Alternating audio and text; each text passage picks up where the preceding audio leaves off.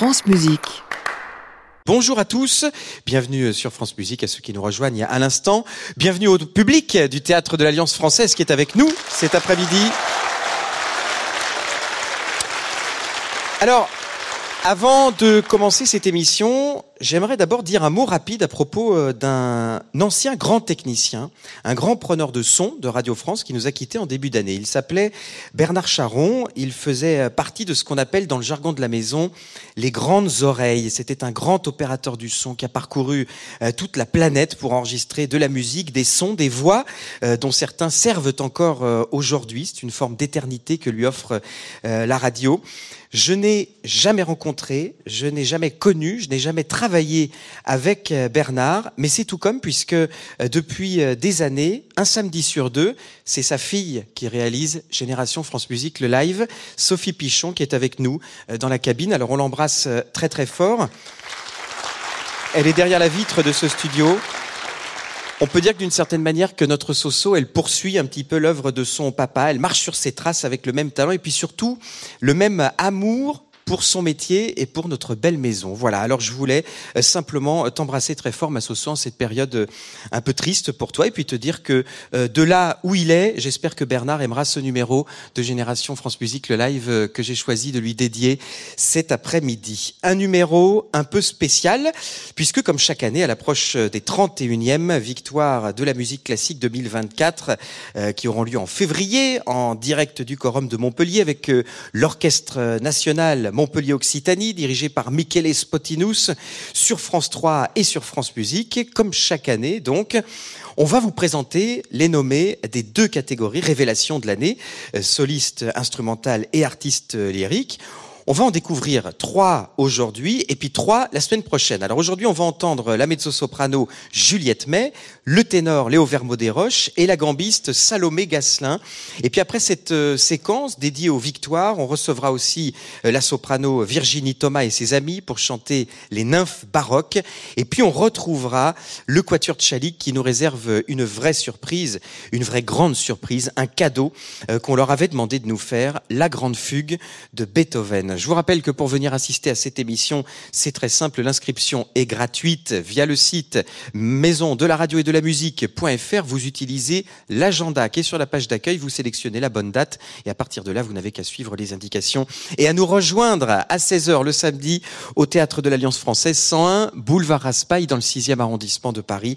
Vous pouvez aussi venir les mains vides sans billets. On vous laissera quand même euh, rentrer. Petite précision, attention, pas d'émission euh, la semaine prochaine puisqu'elle a déjà été enregistré euh, mercredi dernier.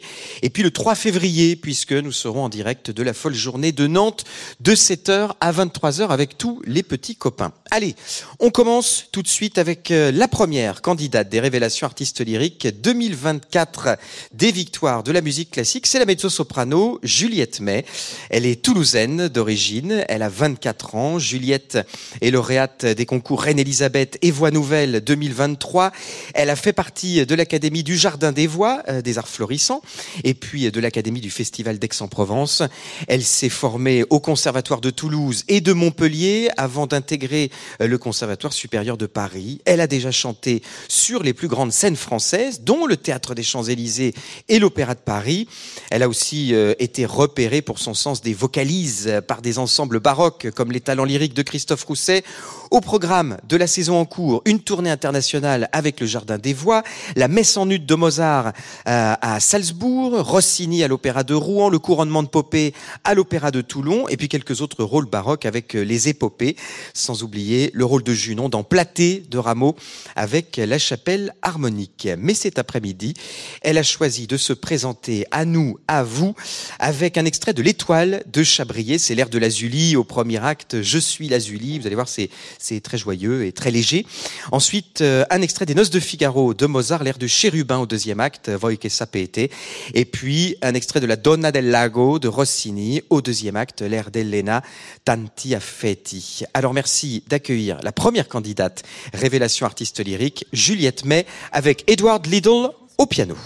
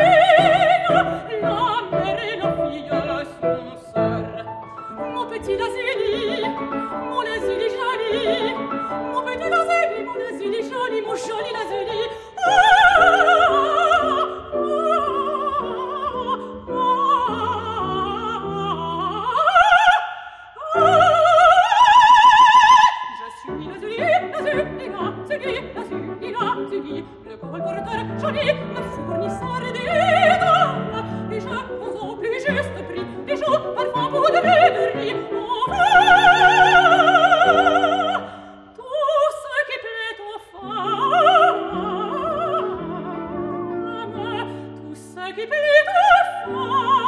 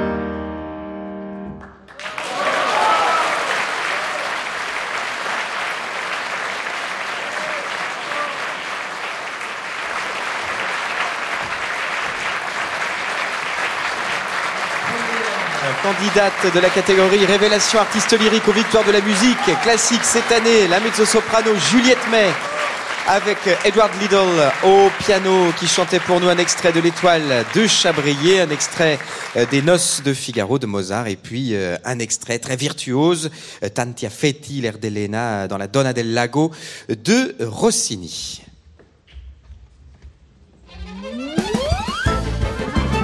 France Musique. Merci d'être avec nous cet après-midi. Voici maintenant la première candidate de la catégorie Révélation soliste instrumentale des victoires de la musique classique 2024. C'est la gambiste Salomé Gasselin. Elle a 30 ans. Elle aurait pu être championne de rugby, mais elle a finalement choisi la musique. Elle s'est formée au Conservatoire supérieur de Lyon dans la classe de Marianne Muller, puis à La Haye avec Philippe Pierlot, entre autres. Elle collabore avec les meilleurs ensembles baroques du moment, comme Pygmalion, Jupiter ou encore Le poème harmonique. Elle a publié euh, l'année dernière son premier album, Récit, autour de la viole et du répertoire de l'orgue baroque français. Elle prépare un deuxième disque et puis en 2021, elle s'est installée à Marseille pour créer de toutes pièces euh, la classe de viol de gambe au conservatoire Pierre Barbizet. Ses autres passions, la marqueterie sur instruments anciens, les granges perdues dans les montagnes, la sociologie du son et le fromage. Euh, mais cet après-midi, elle nous fait découvrir le son résonnant de son instrument, seul d'abord, et puis avec euh, le théorbiste Jonathan Zender ensuite. Alors, elle va interpréter seule euh, un arpeggio de Karl Friedrich Abel, qui est extrait du manuscrit de, Drexel. Elle jouera aussi ensuite euh, le, les deux menuets de la suite pour violoncelle seul numéro 2 en ré mineur de Jean-Sébastien Bach. Et puis elle sera ensuite rejointe par Jonathan au théorbe pour interpréter La Plainte. C'est une pièce extraite du premier livre des pièces de viol de Louis de Quai d'Hervelois. Et puis Une chaconne qui provient du cinquième livre des pièces de viol de Marin Marais. Évidemment, Marin Marais était euh, incontournable quand on se présente à un concours avec une viole de gambe. Merci d'accueillir tout de suite sur France Musique Salomé Gasselin.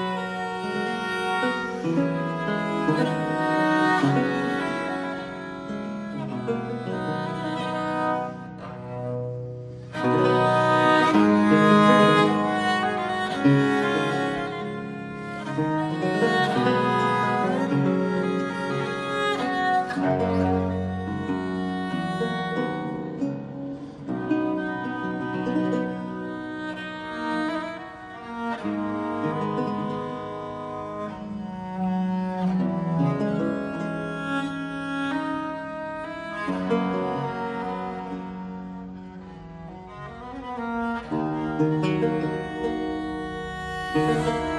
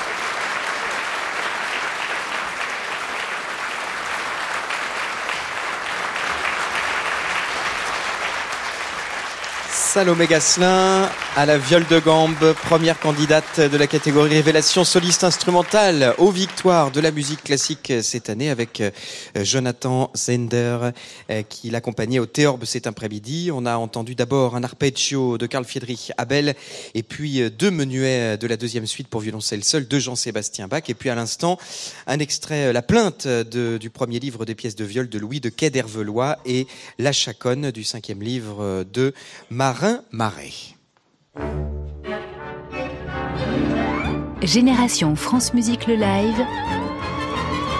Clément Rochefort.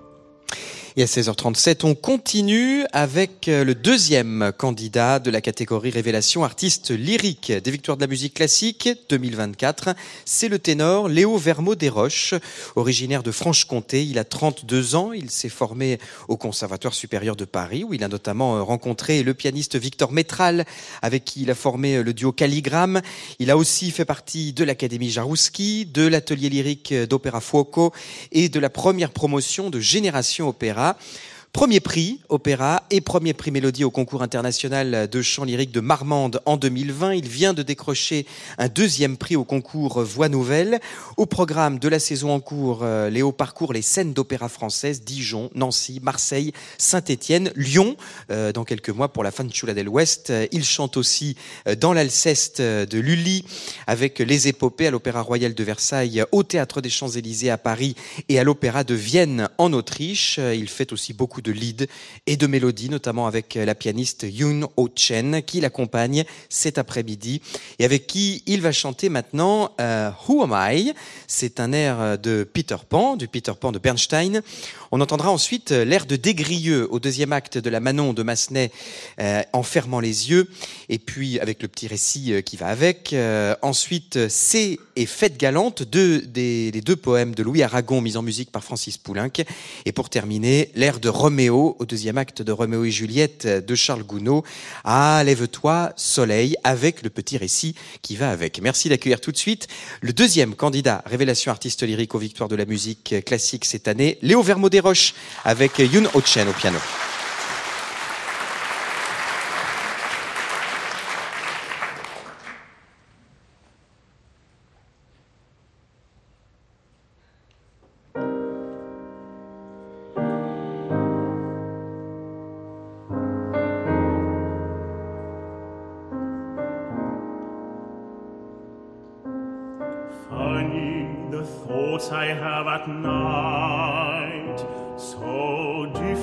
From the thoughts I have by day.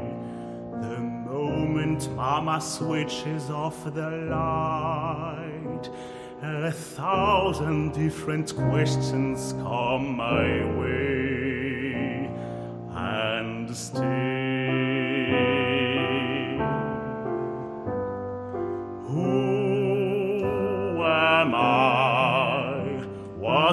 all planned in advance, or was I just born by chance in July? Oh, who on earth am I?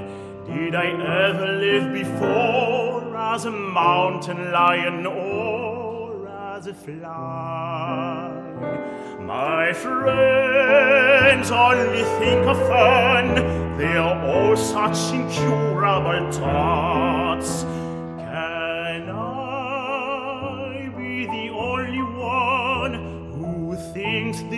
mysterious thoughts some day I'll die.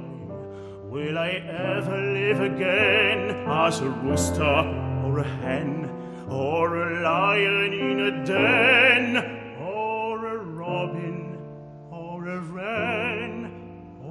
a fly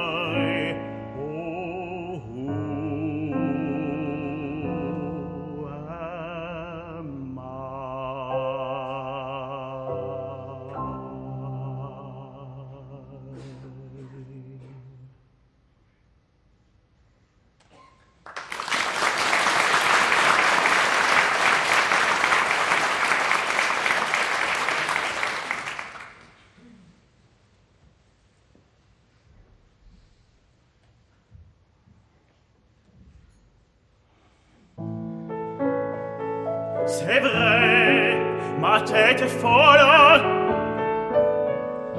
Mais le bonheur est passager et le ciel l'a fait si léger qu'on a toujours peur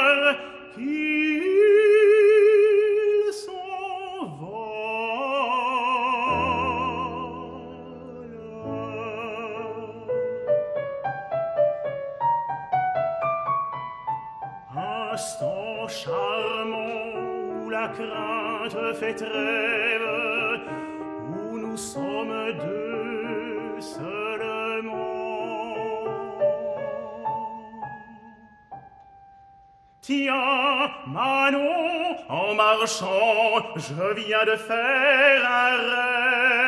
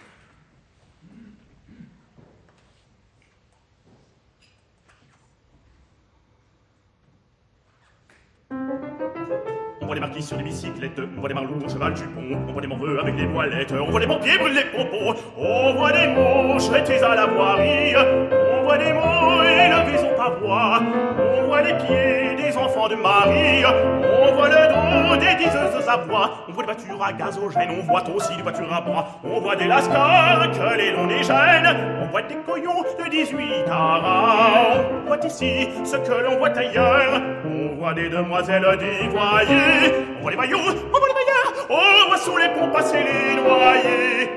On voit chômer les marchands de chaussures, on voit mourir d'ennui les mireurs d'eux, on voit péricliter les valeurs sûres et fuir la vie à la 6,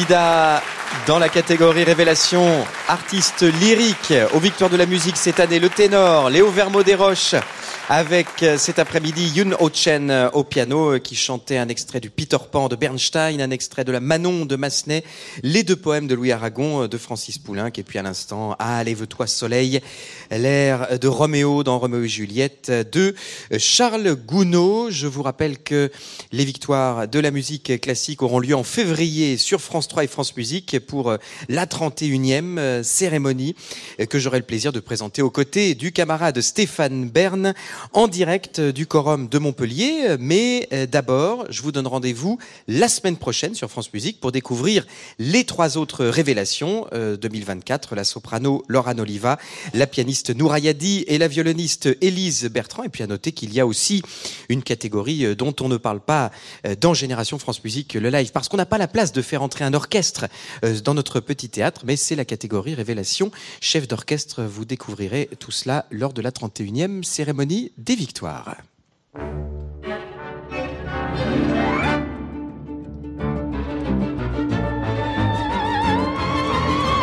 France Musique. Merci d'être avec nous cet après-midi, 16h54. On va reprendre le cours normal de notre émission. Enfin, normal, je ne suis pas sûr. En tout cas, on est très heureux. Vous allez comprendre pourquoi je dis ça. Mais alors, plus qu'heureux, euh, je suis même dans un état de félicité totale, puisque j'ai le bonheur de recevoir de nouveau euh, la plus grande fratrie de l'histoire du quatuor à cordes. Les Tchalik, Gabriel et Louise au violon, Sarah à l'alto et Marc au violoncelle. Euh, les habitués du live les connaissent déjà. Ils sont extraordinaires, ils sont curieux. Ils nous ont déjà gratifié de superbes disques sous leur propre label Alconost classique, un disque 500, un disque Reynaldo Hahn, Thierry Esquèche, Boris Tischenko. C'est aussi un merveilleux quintet quand ils sont rejoints par le grand frère, le pianiste Dania. Je ne parle pas de la qualité de leur son, de la fusion, de la musicalité, de l'intelligence, de l'humanité qui sont la base de leur famille et de leur ensemble, mais en plus, ils sont courageux et sans doute un peu fous et hors normes. Pourquoi? Eh bien parce que euh, depuis plusieurs années, je tente de faire jouer par un quatuor dans cette émission la légendaire Grande Fugue de Beethoven, euh, une œuvre monumentale par ses dimensions, son architecture, sa complexité, sa puissance expressive. Euh, pas étonnant que des chorégraphes comme Anne-Theresa de Kersmaker l'aient mise en mouvement. Ce gigantesque contrepoint est même sans doute l'un des sommets de l'écriture pour quatuor de Beethoven, ce qui explique que la pièce, d'abord rattachée à un quatuor, ait finalement été éditée séparément comme une œuvre à part entière. En tout cas, aucun quatuor n'avait jusque-là accepté de se lancer dans cet énorme défi en direct à la radio, sans filet. Tous nous ont dit, mais vous êtes complètement cinglés, sauf nos amis euh, des Tchalik. Alors je les embrasse d'avance, je les remercie euh, très très fort de tout cœur pour ce magnifique cadeau qu'ils nous offrent, qu'ils vous offrent, rien que pour nous, tout de suite sur France Musique. Beethoven, la grande fugue. Merci d'applaudir très très fort le quatuor Tchalik.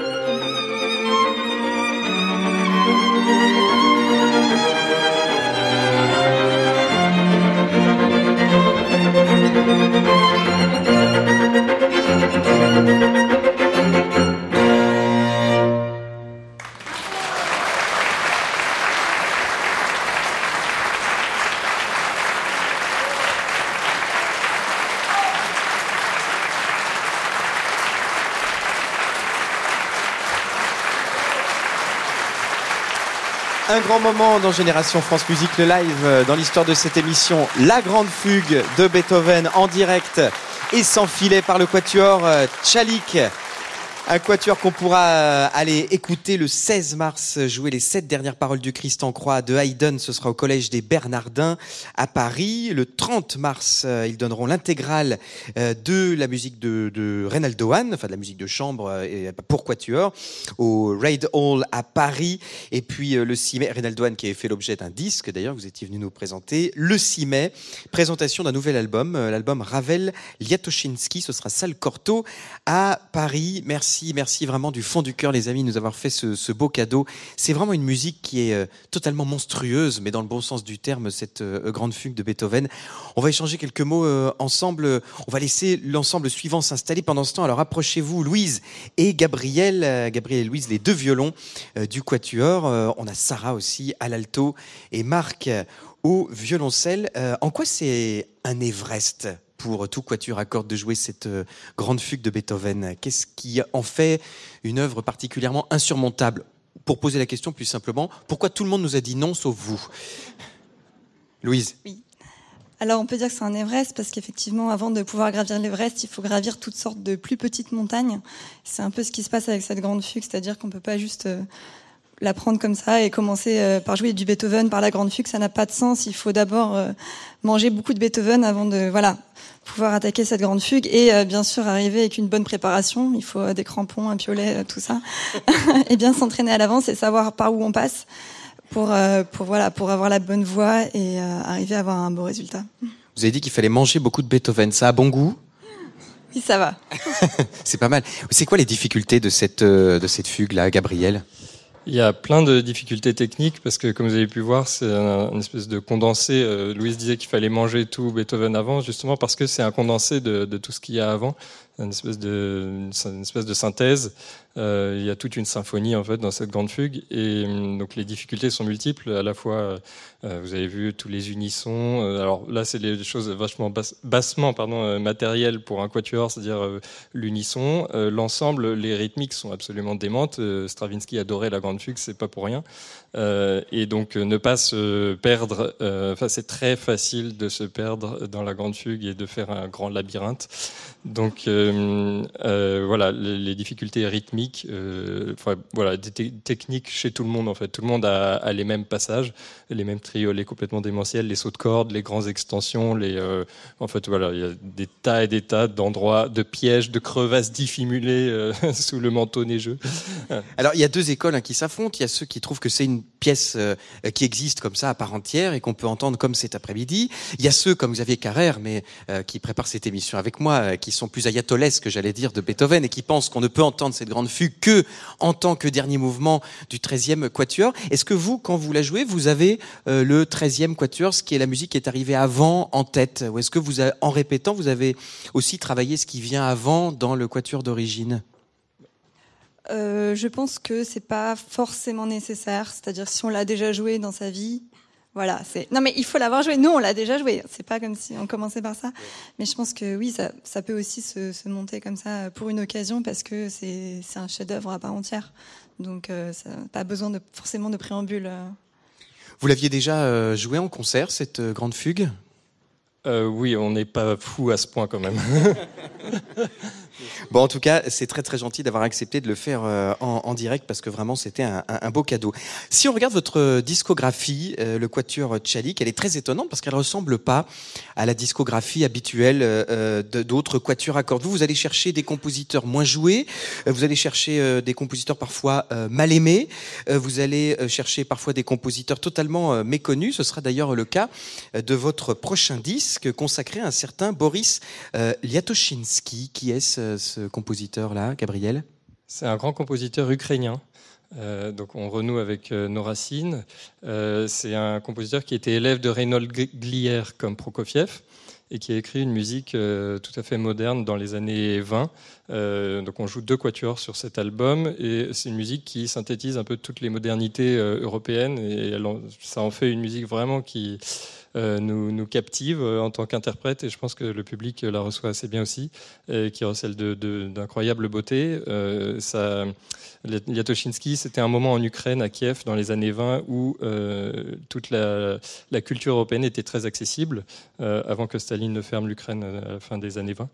Et donc on retrouve le chromatisme de l'école, de la seconde école de Vienne, on retrouve des Vraiment, là, on, vient de, faire un projet Schoenberg et on retrouve vraiment des, éléments euh, de, de cette esthétique dans la musique de Liatoshinsky. Et en même temps, il était un grand euh, disciple de, Scriabin, en fait, euh, esthétiquement. Et on retrouve aussi des, coloris assez français. C'est pourquoi on a choisi de le coupler avec le quatuor de Ravel. on trouvait que ça donnait aussi une autre allure au quatuor de Ravel d'être en compagnie de Liatoshinsky et non pas de, de ses collègues de Bussy ou Fauré. J'allais vous demander justement si c'était euh, une, euh, une suite en quelque sorte au travail que vous aviez proposé la dernière, sur le dernier album en date euh, autour de la musique de Boris Titchenko. Non, on est dans un univers radicalement différent. oui, la musique est assez différente, mais à propos de, de, notre fil conducteur, de notre discographique, oui, c'est le, c'est le même principe, mais voilà, on avait exploré notre côté un peu russe, et là, on voulait vraiment donner une, chance à ce côté ukrainien, euh, parce que notre père vient de Odessa, donc, euh, donc voilà. Mais le, les deux compositeurs sont vraiment différents. Il y a encore beaucoup de compositeurs ukrainiens comme ça du 20e qui ont fait du quatuor à cordes et qu'on ne connaît pas? Oui, il y en a beaucoup. Je ne sais pas si on va tous les jouer parce que euh, parce qu'ensuite on a quand même un disque Mozart qui arrive qu'on enregistre en mai, donc euh, pour euh, voilà revenir un petit peu au rang classique ou venir puisqu'on n'a jamais encore fait de produit de CD un peu de ce répertoire-là. En tout cas, c'est bien de nous, faire découvrir ces musiques-là qu'on ne connaît pas, dont on ne soupçonne même pas l'existence. De toute façon, j'allais dire de manière générale, la création, c'est important pour vous aussi, hein, de nous faire entendre des Inouïs. J'ai vu euh, que vous allez créer aussi un quatuor de Fabien Waxman. Euh, ce sera cet été. Euh, c'est une part essentielle de votre travail, ça aussi, la création vraiment contemporaine? Oui, oui, c'est quelque chose euh, qui nous tient beaucoup à cœur. On avait notamment euh, créé des pièces de Thierry Escache, et donc c'est quelque chose qu'on essaie de faire régulièrement parce qu'il faut, voilà, il faut soutenir la musique euh, actuelle et c'est très important. Et là, donc ce projet avec Fabien Waxman, ça va être assez fou parce qu'on va travailler avec un astrophysicien et un paléontologue. Donc voilà, attendez-vous à quelque chose d'un petit peu ahurissant. Attendez, Steph, vous pouvez nous en dire un petit peu plus, Gabriel? Je ne sais pas si j'ai le droit d'en parler plus, mais effectivement, il y aura des bêtes cosmiques euh, décrites euh, musicalement et euh, tout un spectacle en préparation vous allez nous envoyer au septième ciel avec ce projet-là, j'espère. Euh, merci en tout cas encore du fond du cœur à tous les quatre, euh, la fratrie Chalik, d'être venus nous voir dans Génération France Musique, euh, le live. Je rappelle la prochaine date du concert, le 16 mars, l'essai dernières paroles du Christ en croix de Haydn, ça aussi c'est magnifique, au Collège des Bernardins. La date de sortie du disque, sous votre label toujours? Ça sera autour de la date que vous avez annoncée à Salle Corto du 6 mai, autour du 6 mai. Eh ben voilà, on a hâte d'y être. Merci et encore plein de bravos et d'applaudissements s'il vous plaît pour le Quatuor Tchalik. Génération France Musique le live, Clément Rochefort. Allez, voici pour euh, terminer cette émission un voyage dans l'univers des nymphes que nous offre la soprano euh, Virginie Thomas avec ses amis musiciens, dont le violoniste Emmanuel Resch-Caserta et euh, la claveciniste Béatrice Martin. C'est un nouvel album qui est paru sous le label Lancelade, qui rassemble différents airs et de ces personnages féminins, aquatiques, mythologiques, qui ont parsemé tous les opéras français des XVIIe et XVIIIe siècles. C'est un disque qui offre ainsi un parcours musical de Lully à Rameau, euh, toutes mes marottes, en passant par Campra, Rebelle et Franqueur, Mondonville, Leclerc ou encore Colin de Blamont. Alors voici pour commencer un premier florilège de l'album avec euh, deux extraits de La Circé d'Henri Desmarais, un extrait de l'Alceste de Lully, c'est la nymphe des Tuileries, euh, l'art d'accord avec la nature. On entendra un extrait de d'Isis aussi de Lully, puis d'Armide avec l'air de la nymphe, autant heureux où l'on sait plaire. Ira ensuite du côté de Campra avec un extrait de Arétuse ou la vengeance de l'amour, sévère tyran de mon cœur. J'adore. Et puis ensuite, on entendra une pièce euh, de François Couperin, extraite du second livre de pièces de clavecin, euh, La Talente, dans le douzième ordre. Ce sera une pièce pour clavecin seul avec euh, Béatrice Martin. Merci d'accueillir Virginie Thomas et ses musiciens.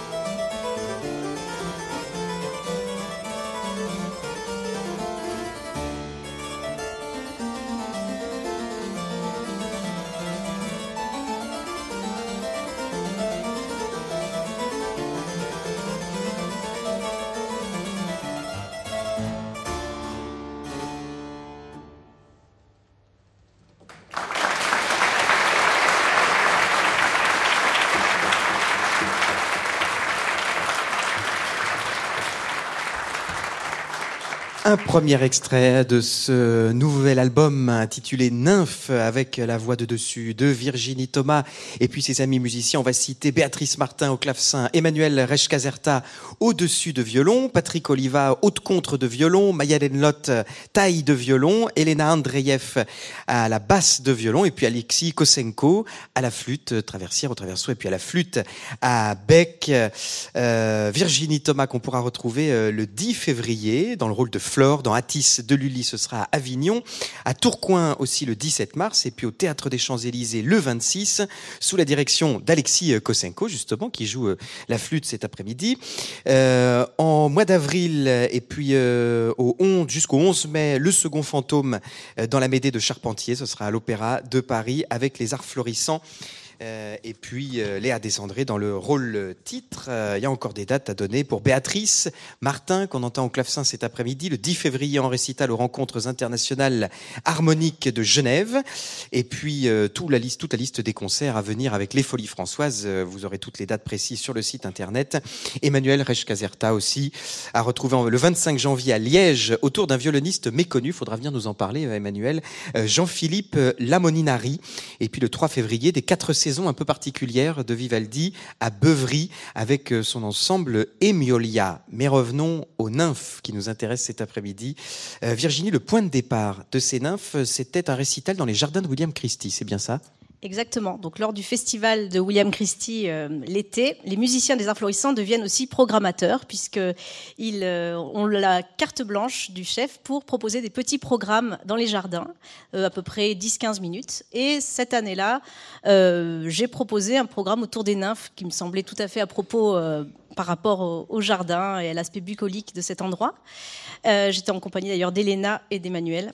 Euh, et euh, en fait, suite à cette expérience, on s'est dit mais il y a tellement de choses à, explorer encore. Pourquoi ne pas chercher euh, plus et d'en faire un vrai programme et un programme de disques? Et puis il faut dire que William Christie a vraiment reconstruit dans ses jardins de Vendée des jardins à la française, hein, avec un bassin, un miroir d'eau. Il a même détourné la rivière pour remplir son bassin avec des signes. Enfin, c'est très très baroque.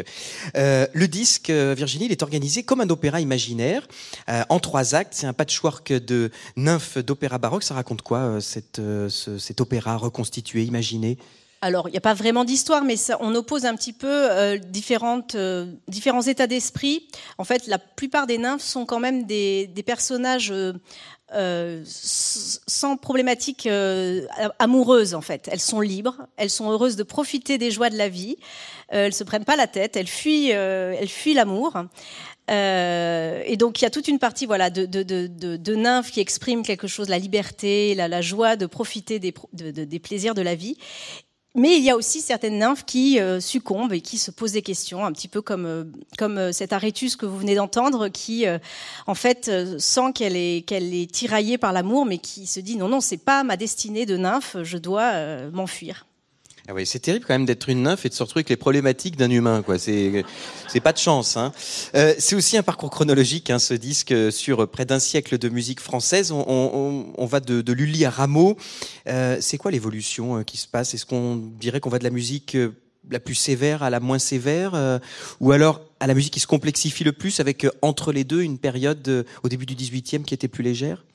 On va dire que la, la, la, enfin, la musique du 17e de Lully euh, était aussi, enfin, pour, pour ce qui en ce qui concerne les nymphes, c'était souvent des divertissements, donc entourés de danse, etc. Donc euh, qui s'appuient surtout sur le texte et la rythmique. Euh, la, musique plus tardive du XVIIIe siècle devient un peu plus, en effet, plus complexe, plus riche euh, harmoniquement, en termes de aussi d'instruments. Alors malheureusement, tout le monde n'est pas là, mais dans, le disque, il y a aussi des hautbois, des bassons, et qui donnent des couleurs. Donc avec chaque instrument qui a sa part mélodique dans les airs, et donc quelque chose de plus sophistiqué avec une ligne un peu plus un peu plus longue. Euh, voilà, et vous allez entendre d'ailleurs euh, dans, ce qui suit. Dans la deuxième euh, partie. C'est un disque un peu à l'image de ce qui se faisait d'ailleurs à l'époque. Hein, les meilleurs morceaux des opéras, on, les sortait de leur contexte pour en donner des petits florilèges comme ça, même pour les jouer en privé, c'est ça, dans les, dans les salons? Tout à fait, c'est ce qu'on on, voit en fait beaucoup de voilà de, pièces qui étaient favorites, qui étaient vraiment aimées à l'opéra, étaient reprises dans les salons bah, pour le plaisir des, des personnes qui invitaient ces musiciens à, se produire du coup dans un effectif beaucoup plus réduit, comme celui du, disque. Et puis alors, il y a quelques petites pièces instrumentales, notamment euh, des pièces de clavecin, de couperin, euh, qui sont jouées sur le disque par Béatrice Martin, dont on a entendu un extrait là à l'instant. On va en réécouter une euh, dans la deuxième partie. Est-ce qu'on peut dire, Béatrice Martin, que ces pièces de, couperin, elles ont, ce sont aussi, d'une certaine manière, des pièces vocales? Ah oui, euh, tout à fait, parce que effectivement, euh, François Couperin euh, avait vraiment comme but de faire exprimer le clavecin, en fait, de faire exprimer tous les sentiments, tous les affects au clavecin. D'ailleurs, c'était une de ses grandes recherches dans dans son art de toucher le clavecin. Il nous parle de donner de l'âme à l'instrument. Voilà, et jusqu'à présent, euh, il lui semblait que c'était impossible de donner de l'âme à l'instrument, et lui a fait beaucoup de recherches comment écrire, comment, euh, euh, comment développer le, le, son, les résonances de l'instrument, et oui, le clavecin chante aussi. Exactement, avec la même vocalité que celle de Virginie, qu'on va réentendre tout de suite dans un deuxième florilège. C'est toujours extrait de ce disque autour des nymphes. Alors là, on va passer euh, euh, au XVIIIe siècle avec un extrait des Fêtes d'Ébé euh, de Rameau, mortel que le plaisir amène. Ensuite, on entendra La Fleur, une pièce de François Couperin, du premier livre de ces pièces du cinquième ordre. Et puis ensuite, L'air des nymphes, cet extrait de Zélindor, roi des sylphes, de François Franqueur et Rebelle. Et puis ensuite un extrait de L'Endymion de Colin euh, de Blamont, c'est l'air de la Dryade. Dans nos forêts, euh, tout plaît, euh, tout enchante. Et enfin, on terminera avec deux extraits de la musique de Franqueur et Rebelle, un passe-pied de Zélindor et puis un extrait de L'Ismen, c'est l'air d'Ismen, ô vous qui nous fites entendre. On retrouve tout de suite Virginie Thomas avec tous ses amis musiciens sur France Musique.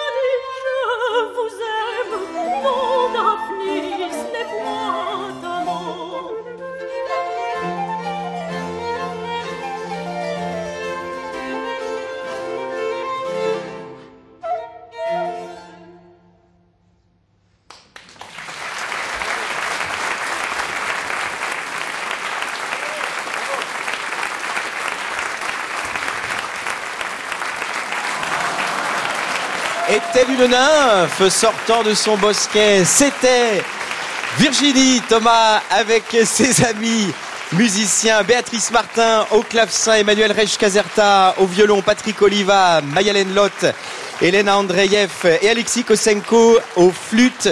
C'était quelques extraits euh, de l'album Nymphe qui vient de sortir sous le label Lancelade et avec lequel on referme cette euh, émission à retrouver euh, en extrait vidéo dans quelques jours sur le site de France Musique. Dans quelques instants, les légendes du jazz de Jérôme Badini consacré au tromboniste Gigi Johnson.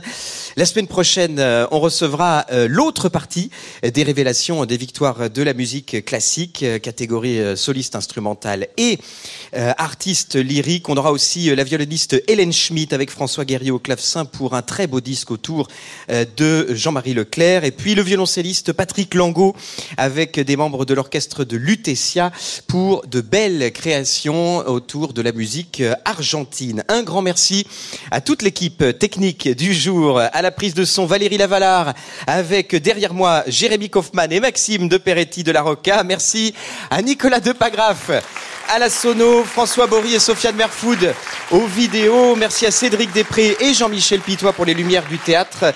Merci à Paloma Fayet qui tourne les pages. Paul Blanc pour l'accord des musiques des instruments. Merci spécial à Philippe Agide. Xavier Carrère a préparé cette émission réalisée par Sophie Pichon. Merci au public du théâtre de l'Alliance française. Très bonne fin de soirée à tous et très bon week-end à l'écoute de... À réécouter sur francemusique.fr.